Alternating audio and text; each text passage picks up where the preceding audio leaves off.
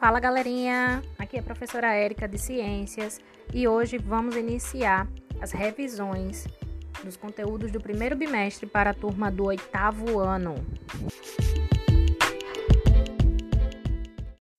Pois bem, meu povo, chegamos até aqui e agora vamos conhecer um pouquinho né, da anatomia e da fisiologia do sistema digestório, tá certo? Aquele que transforma aí, né, os alimentos ingeridos, ok? Então vamos lá, né? É, existe ali os órgãos pertencentes ao tubo digestório, né? Falando especificamente do órgão. Então temos a boca, a faringe, o esôfago, o estômago, o, o intestino delgado e o intestino grosso, certo? Nessa sequência. E existem aqueles órgãos, né, que estão ali como órgãos anexos ao sistema digestório, que são, né, as glândulas salivares, o fígado, o pâncreas e a vesícula biliar, tá certo? Então, essa parte aí, né, a anatomia, como eu sempre digo a vocês, é conhecendo de fato, né, a estrutura, né, onde estão os órgãos, as partes, né, dos órgãos, isso aí vocês podem procurar mais no livro da gente, tem, certo? Então, vamos aí conhecer um pouquinho já da fisiologia, né? Vamos caminhar aí, conhecer o caminho dos alimentos, tá certo? Então, a primeira coisa que a gente tem que saber é que existe etapas, tá? A etapa aí da do processo de digestão, tá certo? Que ocorre aí por todo o tubo digestório, né? E possibilita é, as diferentes ações que acontecem simultaneamente, né, dentro do nosso corpo e dentro desse sistema, tá? Então, a primeira etapa seria a ingestão dos alimentos, a segunda, transformação dos alimentos, terceira, a absorção dos nutrientes, a quarta, formação e eliminação das fezes, tá certo? Então, bora lá, né?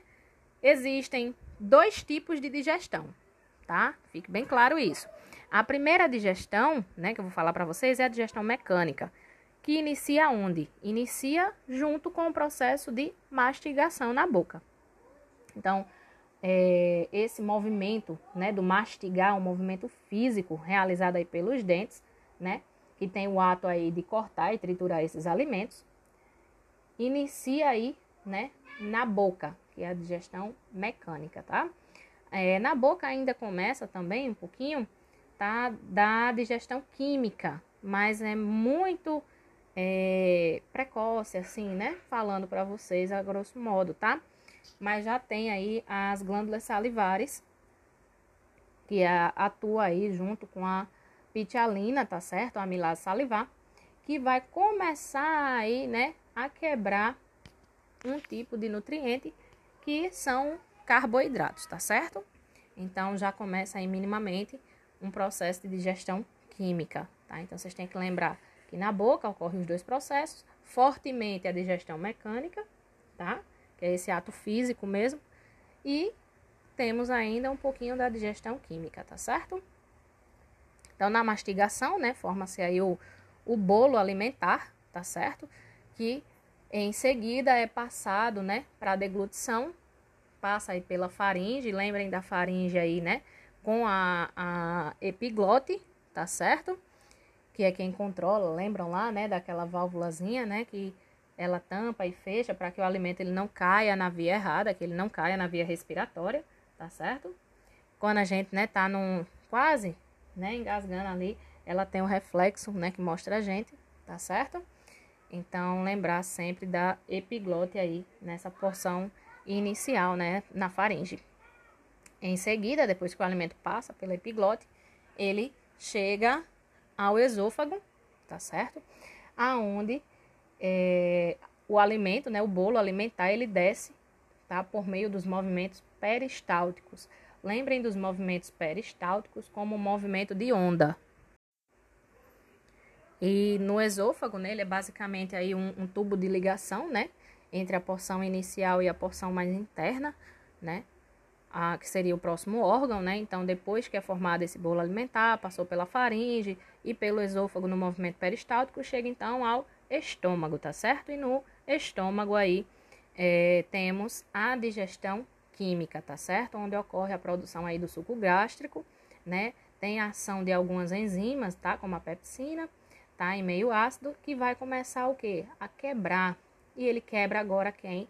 Quebra a, o, um outro nutriente, né, que são as proteínas, tá certo? Então, do estômago, o bolo alimentar ele passa para o intestino delgado, tá? Onde chega aí, né, onde ele será banhado por outros sucos gástricos, tá certo? Produzido pelo pâncreas, né, pelo fígado e pela parede do intestino. Então, no intestino delgado também ocorre aí, né, essa questão da mistura, né, com os sucos. Ele então agora deixa de ser chamado de bolo alimentar e passa a ser chamado de quimo, tá certo? Com a ação do suco gástrico, das enzimas digestivas, né, do muco. E quando ele sofre a ação da bile, de, do suco pancreático, do suco entérico, ocorre a formação de quem? Do quilo, tá certo? Então é interessante que vocês saibam aí desse processo. E vai ocorrer dentro das microvilosidades do sistema digestório, né, dessa parte, dessa porção do intestino delgado, tá? tanto no, no jejum quanto no ilho, né, onde ocorre a maior absorção dos nutrientes, tá, pelo nosso corpo, certo? Então, esses materiais, né, que são digeridos, atravessam as células, né, da, da parede do intestino delgado e são encaminhados aí para o sangue, os nossos nutrientes, tá certo? É, então, nessa porção aí é importante que vocês relembrem, né? Vejam bastante aí, ouçam e ouçam novamente né, um pouquinho mais sobre esse percurso do alimento, ok? Em seguida, é, depois que o, o, quilo, né, sai do intestino delgado, né, que ocorre essa absorção, tá certo? Tem aí o direcionamento para quem? Para o intestino grosso, tá certo? Porque a partir desse momento agora será formada, né, e eliminada as fezes, tá certo? Então, para finalizar o processo também de absorção, né? É, quando chega no intestino grosso, certo? Será finalizada a absorção, retirando mais ainda alguns nutrientes que ficaram, retirando a água, tá certo? Para que se encerre aí esse processo de digestão juntamente com a produção das fezes, tá certo? Temos que lembrar, né, que, que existe aí no nosso sistema digestório como um todo várias bactérias, e são bactérias do bem, né, que formam a nossa microbiota, tá, intestinal. E é importante aí, né, na produção das fezes, na proteção também do nosso organismo em alguns momentos, tá certo? Então, existem essas bactérias que são benéficas, tá? Cuidado que nem sempre bactéria é do mal, ok? Vale lembrar ainda, né, dos órgãos anexos. Então, no duodeno, né, se processa é, ainda essas gorduras, tá? Juntamente com quem? Com a bile, tá? E a bile é fabricada aí pelo fígado, tá certo? É, a bile produz, né, aí produzida, né, pelo fígado e armazenada na vesícula biliar, tá? Ela é despejada, né, e emulsifica a gordura. O que quer dizer isso, né? Ela transforma as gotas grandes né, de gordura em gotas menores, como se fosse aí a ação de um detergente, né? Como faz aí o detergente na louça engordurada, tá certo? Então, é importantíssima a ação aí da bile, né? Emulsificando, retirando um pouco mais de gordura é, das gorduras, né? Diminuindo o tamanho delas, tá bom? Também vale lembrar um pouquinho do pâncreas, tá certo? Então, todo mundo sabe da, da ação, né, dessa, da, da importância, aliás, do pâncreas, né, ele regula ali é, o açúcar no sangue, né, tem a questão da insulina, também tem a questão aí de produzir algumas enzimas, tá? Produzir o suco pancreático.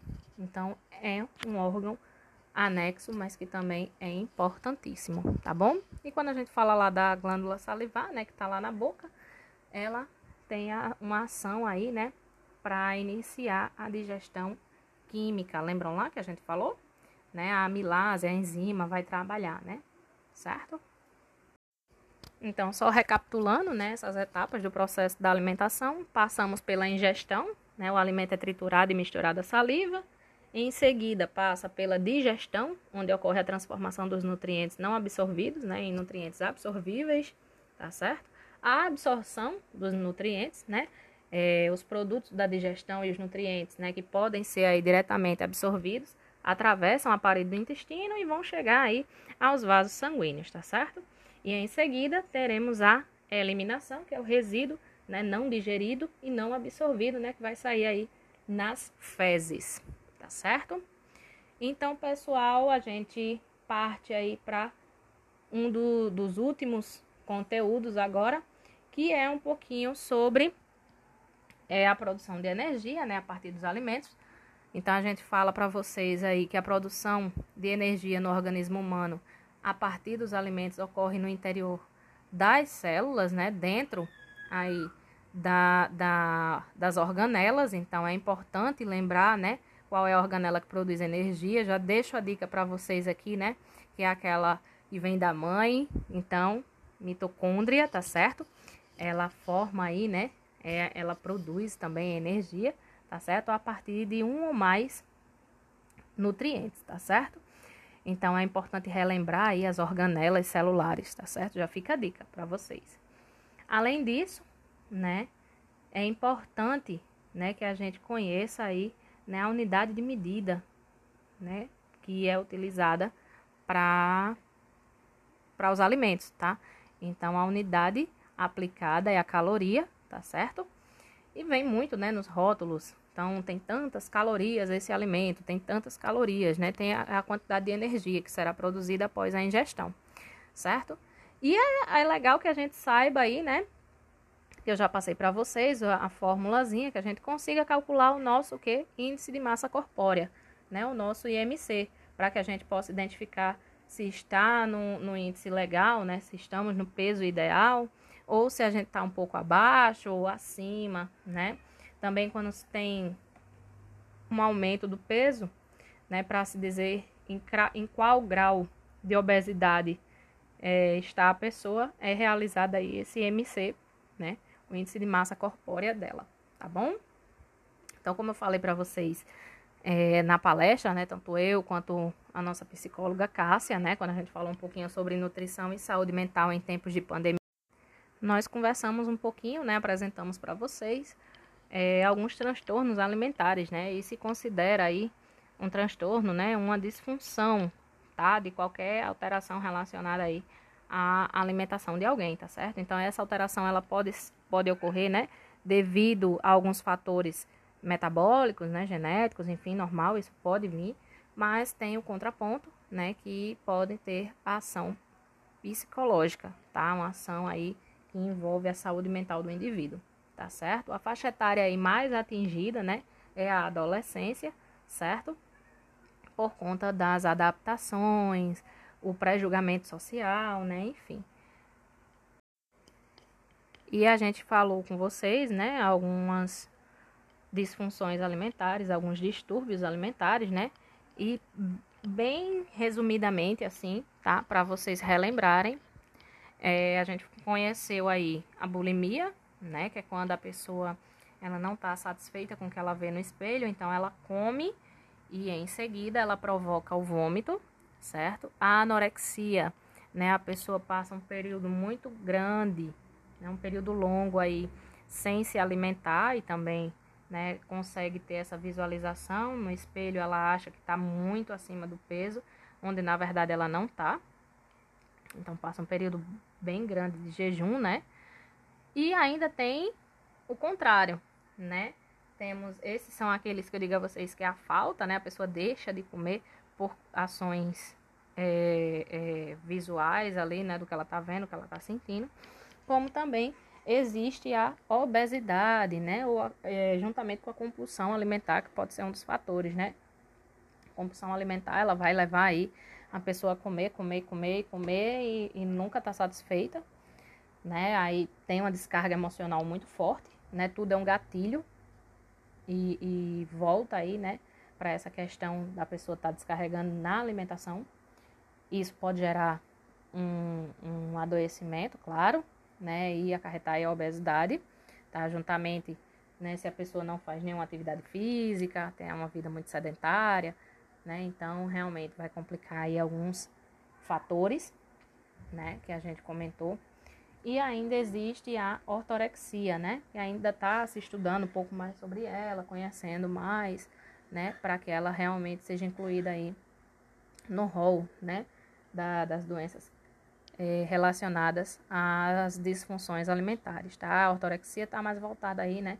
Para aquela pessoa que lê todos os rótulos, aí fica vendo, ah, eu não posso comer tal nutriente, tal nutriente engorda, enfim, certo? Mas todas elas têm o, o fundo emocional, né? Psicológico aí, é, muito forte e tem que ser trabalhado com uma equipe multidisciplinar, certo? Uma equipe multidisciplinar, quando a gente diz é o quê? É um médico, é um psicólogo, nutricionista, educador físico, enfim, vários profissionais que vão estar envolvidos aí, né, para auxiliar essa pessoa, certo? Então, nós encerramos por aqui o, a nossa revisão e eu desejo a vocês boa sorte, né? Continuem aí firmes e fortes estudando, tá certo? E logo, logo teremos aí o nosso último exercício referente ao primeiro bimestre, tá? E eu desejo boa sorte a vocês. Então, até o próximo encontro. Cheiro grande!